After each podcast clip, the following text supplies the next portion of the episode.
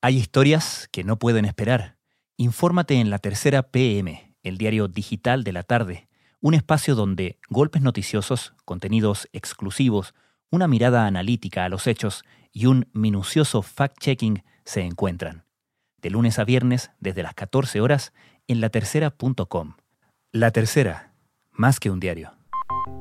Hemos dado un paso importante para el plebiscito del 25 de octubre. 25 de octubre, fecha en que se realizará un plebiscito inédito, no solo por lo que Chile determinará, también por la forma en que se desarrollará. Se va a realizar en una sola jornada. Hemos acordado protocolo sanitario. Se van a mantener todas las medidas sanitarias. Con un horario ampliado. Alcohol gel, mascarilla quirúrgica. Y considerando más locales o locales más grandes. La idea es asegurar una alta participación en la elección.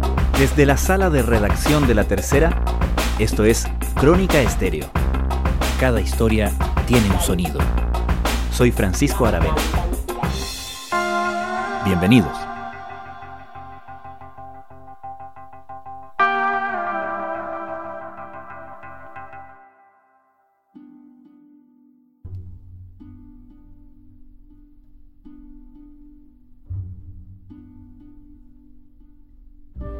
Nada ha sido sencillo desde que en noviembre del año pasado el gobierno y las principales fuerzas políticas del país acordaran definir en un plebiscito la posibilidad de cambiar la constitución y determinar el mecanismo para redactar ese eventual nuevo texto.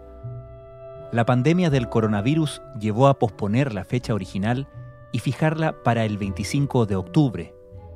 En estos meses hay actores políticos que han cambiado de opinión y mientras el país enfrenta la crisis sanitaria y la profunda crisis económica desatada por la misma, el tiempo para afinar todos los detalles para el referéndum se acaba. En dos semanas más comenzará oficialmente la campaña, pero aún quedan varios aspectos por resolver en las reglas del juego y en el procedimiento. ¿Cuáles son los grandes temas pendientes frente al plebiscito constitucional? Efectivamente, quedan dos semanas para la campaña del plebiscito que comienza el 26 de agosto y hemos identificado en la tercera, a través de lo que han podido decir tanto autoridades de gobierno, las personas que trabajan en el servicio electoral, como también parlamentarios y parlamentarias, que definimos al menos cinco temas pendientes que tiene hoy día el plebiscito. Andrés Muñoz es periodista de la tercera PM hay cuatro al menos que urgen más que otros. El primero es qué va a pasar con las personas que van a estar contagiadas con coronavirus al momento de que se realice el plebiscito y cómo el Estado va a garantizar de que esas personas no pierdan su derecho a voto. También qué va a pasar con la regulación de las campañas, que parten dos semanas más, porque todavía hoy día esas campañas no están reguladas y no hay límites al gasto que puedan hacer los distintos comandos, tanto del apruebo como del rechazo. Además, algo que le ha interesado al CERVEL es que también se regule la campaña por Internet. Con la dificultad de hacer actividades presenciales de campaña, la actividad va a mudar necesariamente al espacio virtual. Esto es un beneficio, a veces es mucho más fácil llegar a muchas personas, pero también hay grupos que se quedan fuera de eso, que no tienen tanto acceso. Sabemos que la pandemia va a provocar que efectivamente varias de la propaganda se haga por redes sociales y el CERVEL está esperando de que al menos se comience a legislar para que las personas que contraten o paguen un aviso, ya sea en Facebook, en Instagram eh, o en Twitter incluso, transparenten cuánto pagaron por eso y también a nombre de quién lo están haciendo. Y por último, las atribuciones del CERVEL. ¿no? El CERVEL ha hecho una crítica importante en los últimos días, específicamente el presidente de su consejo directivo, Patricio Santamaría, que ha reclamado al gobierno un retraso, compromisos que se habían hecho en las últimas semanas. ¿no? El último que hizo ayer en el Congreso, Santa María expresó una crítica bastante dura a la Dirección de Presupuestos, la DIPRES, de que no se habría conformado una mesa que el gobierno habría comprometido hace algunas semanas para el proceso de aprobación de gastos. Finalmente, ayer, en la Comisión de Constitución del Senado, se aprobaron estas atribuciones del CERVEL. Falta que ahora la revise la sala, pero hoy día, ya con esa reforma, el CERVEL va a poder tener un poco más de autonomía y no pedirle permiso a cada rato de aquí a que empiece el plebiscito al gobierno para comprar desde mascarilla o gel sanitizante.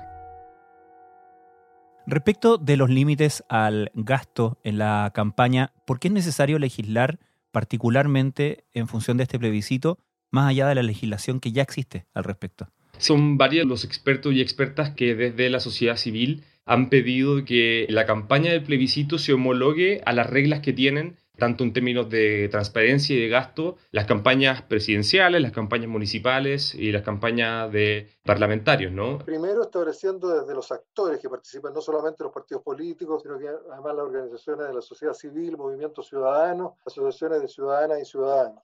reiterando la prohibición de aporte de origen extranjero, la prohibición de empresas. Hoy día la campaña de tanto del apruebo como del rechazo no está afecta a esa norma y muchas instituciones y organizaciones están pidiendo que se legisle tanto en establecer un límite al gasto y también prohibir el aporte de empresas y de mm, personas del extranjero, ¿no? Eso último, el gobierno ya se comprometió, ya ha propuesto una, una indicación a mociones parlamentarias que se están discutiendo actualmente en el Congreso, pero aún falta eh, lo que concierne al límite de gastos. Y efectivamente se esperaba ayer que el gobierno ingresara varias indicaciones, como lo habían señalado en los últimos días, y finalmente no lo hicieron. Entonces se ha provocado una dura reacción de parte de parlamentarios opositores argumentando de que el gobierno eh, no está cumpliendo lo que promete y hay evidentemente un retraso importante porque quedan muy pocos días para la campaña. ¿Y cuál es la respuesta del gobierno que ha sido interpelado en todos estos niveles, tanto por la oposición como por el eh, presidente del CERVEL?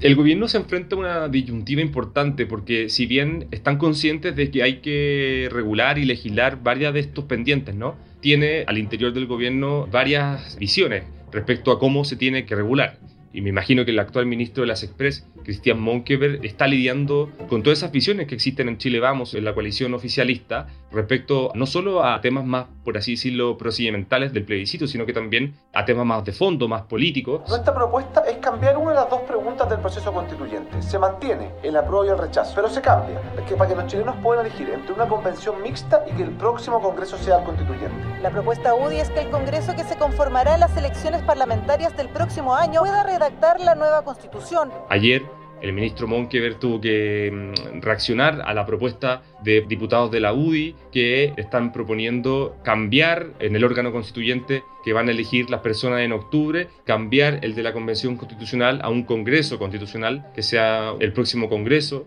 el que tenga que redactar esa nueva constitución, algo que obviamente no va a encontrar asidero en la oposición, se necesitan dos tercios para esa propuesta y por lo tanto no tiene viabilidad, como ya lo han dicho algunos parlamentarios y parlamentarias de ese sector. Entonces, el gobierno sabe que está contra el tiempo, tiene que lidiar con varias visiones políticas de su sector, pero el argumento que dan ayer también tiene que ver con que se tiene que formar una mesa de trabajo para revisar algunas cosas, pero la oposición le responde diciendo que no hay tiempo para esa mesa de trabajo. Entonces, como bien ha dicho el presidente del, Consejo Directivo, Patricio Santamaría, esta semana es clave y la próxima también, porque si se deja pasar más tiempo no, no va a haber regulación. Poder contribuir a este debate, que en todo caso ojalá pudiera durar menos de una semana, porque estamos a muy pocos días. El día 26, efectivamente, como señala el ministro Monker, se inicia ya la campaña electoral. Respecto de la contingencia sanitaria, hay que tomar medidas también, tanto del procedimiento, para organizar los locales de votación, como para, por ejemplo, garantizar el derecho a voto de quienes efectivamente son casos positivos de COVID-19, ¿no? Sí, esa es una preocupación bastante amplia en varios sectores de mm, la sociedad civil. De hecho, el propio ministro de Salud, Enrique París, ha declarado que hay que preocuparse de este tema. Y el tema es complejo, es complejo de legislarlo, de encontrar una medida específica que ayude a garantizar el derecho a voto de las personas, no solo que estén contagiadas, sino que también las personas que estén cumpliendo una cuarentena preventiva durante ese periodo se ha propuesto desde un voto anticipado, un, voto por correo postal, como lo habían dicho algunas organizaciones de la sociedad civil, pero eso finalmente fue desechado tanto por el CERVEL como por el gobierno. Ahí quedarían solo opciones básicamente de que al momento de votar se generen horarios especiales o entradas especiales en los locales de votación para las personas que están contagiadas. Pero indudablemente se va a provocar un problema porque los vocales de mesa también van a tener que eh, ser eh, resguardados para que no se contagien. Ahí, por ejemplo, también surgió una idea del ministro París, de hecho, que la comentó en uno de sus reportes sanitarios, que podrían ser haber mesas especiales para las personas con COVID-19 y que los vocales de mesa sean personas que ya tuvieron la enfermedad y que generaron anticuerpos y que no se pueden volver a contagiar. En el caso de los pacientes COVID o no COVID, es obvio que los pacientes COVID tienen derecho a votar. Eso lo hemos dicho varias veces. Es un derecho constitucional a ejercer su voto. Así que también ahí queremos implementar una estrategia, por ejemplo, para que los vocales de mesa que atiendan a los pacientes COVID positivos hayan sido pacientes recuperados porque ya van a tener anticuerpos en contra del coronavirus. Estamos trabajando en toda esa línea, también en el tema del lápiz. Eso a simple vista es una buena idea, pero ya han dicho algunas eh, autoridades del CERVEL que es complejo de implementar. Yendo más a lo político, Andrés, la configuración de las fuerzas políticas en torno a ambas opciones, rechazo y apruebo, ha sufrido ciertas modificaciones principalmente por un realineamiento en la derecha, ¿no? Sí, ya hace algunas semanas han sido varios los, parlamentarios de Chile Vamos que se han pasado desde la prueba al rechazo. El primero, por así decirlo, fue el actual ministro Jaime Belolio, que en una entrevista en la tercera declaró que Chile no aguantaba otro golpe al mentón, argumentó con temas económicos y también políticos y de cómo, según él, la centroizquierda o la izquierda no estaba dando garantías para que el proceso constituyente se lleve a cabo de forma mm, calmada y que se respeten las reglas que ya se han definido en el acuerdo del 15 de noviembre. Y también ha pasado con algunos parlamentarios de Bópoli, el único partido de Chile Vamos que ha declarado formalmente estar por el apruebo, que ya se han pasado al rechazo, parlamentarios como Francisco Undurraga y algunos que estaban en reflexión, como el propio presidente interino, el diputado Andrés Molina, ya han manifestado de que en octubre van a votar rechazo. Hoy día, efectivamente, la centro derecha se enfrenta a esta disyuntiva teniendo a las encuestas en su contra, ¿no? El desorden interno trajo duras derrotas para el gobierno en el Congreso, como la aprobación del retiro de fondos de pensiones. Tienen nuevos debates complejos, como el de impuestos a los superricos. Nuevo desafío político para Chile Vamos, con la pandemia y el próximo plebiscito constitucional como telón de fondo lo que algunos pensaban, incluso la presidenta de la UDI siempre dijo al comienzo de la pandemia que probablemente iba a bajar eh, los niveles del apruebo. Eso no ha pasado, de hecho se han mantenido e incluso han subido según las últimas encuestas y la derecha hoy día, gran parte de, la derecha mm, y de sus parlamentarios están manifestando varias preocupaciones respecto no solo al proceso, sino que también a los que tienen al frente, ¿no? a sus contrincantes. Y ahí se está viendo una polarización no menor. Es interesante porque uno de los análisis que se hacían después del acuerdo que dio pie a la organización, ¿cierto?, de este plebiscito, uno de los análisis que se hacían desde la centro derecha era no transformar esto en un asunto de derecha o izquierda, dado que era bastante predecible que la opción em, apruebo, por lo menos según lo que indica todas las encuestas, se imponga por un margen bastante amplio y por lo tanto eso significaría transformar todo esto en una derrota de la centro derecha y del gobierno, ¿no? Sin embargo, si las cosas siguen como parecen alineadas, vamos efectivamente a enfrentar un panorama de esa característica.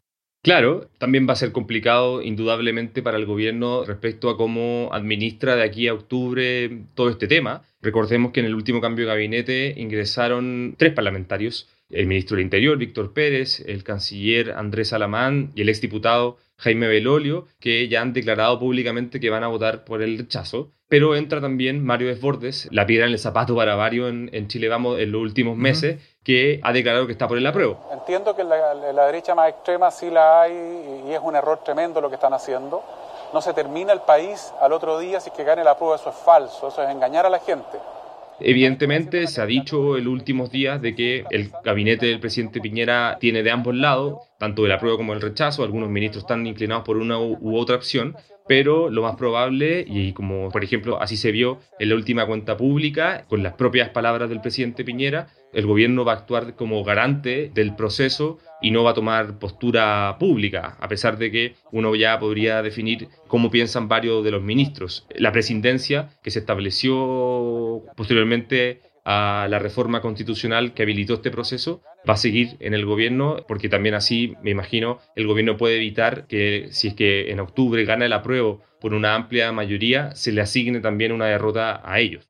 ¿Y cómo se está organizando la oposición? Porque entiendo que la idea de generar un comando común de toda la oposición no fructificó. Exacto, la, la, oposición no ha podido ponerse de acuerdo para tener un comando por el apruebo en común. Evidentemente, el apruebo de la democracia cristiana y el apruebo del Partido Comunista no son iguales y eso evidentemente generó que no se pudieran poner de acuerdo para generar un comando común, pero sí han dicho que van a coordinarse respecto a los temas, ¿no? Y varios dirigentes de la oposición ya han señalado de que los principales acuerdos y cuando van a tener, va a ser indudablemente inevitable que se junten, va a ser en caso de que gane la prueba y tengan que ponerse de acuerdo en los temas que sus candidatos a la posible convención constitucional o convención constitucional mixta defiendan en ese órgano. Ahí varios diputados y diputadas de la oposición han dicho de que ahí va a ser inevitable y necesario de que se pongan de acuerdo, porque recordemos que los dos tercios que tiene ese órgano para legislar y para regular la nueva Carta Magna va a indudablemente hacer que no solo se tengan que poner de acuerdo la oposición con el oficialismo, sino que también dentro de la propia oposición. Claridad es lo que piden los mismos parlamentarios de oposición. Muchos críticos de lo que sus comandos están haciendo para promover la opción a prueba de una nueva constitución. En lo que muchos están de acuerdo y han es en confrontar lo que han denominado una campaña del terror impulsada por Chile Vamos, por el rechazo. Finalmente, Andrés, hay un punto que también está pendiente y que se relaciona con la contingencia justamente ahora, que tiene que ver con los escaños reservados para pueblos indígenas. ¿Qué se debe resolver al respecto antes del plebiscito? El gobierno lo que ha dicho es que este tema es importante para ellos, la contingencia, la coyuntura que está ocurriendo en la región de la Araucanía y el Biobío hace que el gobierno también ponga dentro de una lista larga de posibles soluciones a descomprimir el conflicto que ocurre hoy día con las comunidades indígenas, de que este tema se ponga dentro de esa lista y, y tenga un lugar relevante. Esperamos que el Senado pueda votar en favor, así como se hizo con paridad, si vamos a señalar que vamos a estar en un país democrático donde las primeras naciones preexistentes antes de la constitución del Estado chileno nunca más fueran negadas como ha, como ha ocurrido históricamente. Por lo tanto, esperamos que eh, contemos con todos los votos que estos sean favorables para que de manera definitiva eh, los pueblos originarios de este país puedan tener la oportunidad y también el derecho a tener participación política a través de los escaños reservados en la Convención Constitucional. Con todo, este tema evidentemente tiene tiempo, ¿no? Recordemos que está los escaños reservados para los pueblos originarios se va a aplicar en la posible convención constitucional, que también va a ser paritaria en términos de género. Entonces, el gobierno ha dicho que aún hay tiempo, que se va a priorizar las reformas sobre financiamiento y gastos de campaña pero lo que tienen que ponerse de acuerdo ahora es dentro de Chile Vamos, donde hay dos posturas respecto a la fórmula para llevar a cabo este tema. En la centro derecha se ha propuesto de que el número de escaños asignados para los pueblos originarios debe extraerse del registro de comunidades y asociaciones indígenas que tiene la CONADI pero desde la oposición también se ha dicho que esto tiene que basarse en el último censo. Entonces hay unas discusiones más técnicas que se van a ver primero en el Senado, donde está este proyecto, y que finalmente tiene que el oficialismo ponerse de acuerdo para ver cómo lo soluciona.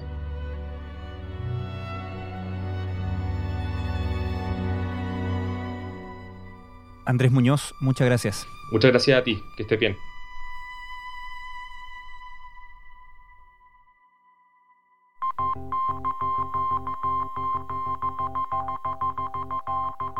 Crónica Estéreo es un podcast de La Tercera. La producción es de Rodrigo Álvarez y Melisa Morales. Y la edición de quien les habla, Francisco Aravena. La postproducción de audio es de Michel Poblete. Nuestro tema principal es Hawaiian Silky de Sola Rosa, gentileza de Way Up Records. Nos encontramos pronto en una nueva edición de Crónica Estéreo. Les recordamos que todos nuestros episodios están disponibles en latercera.com Spotify, Apple Podcasts, Google Podcasts y donde sea que escuchen sus podcasts.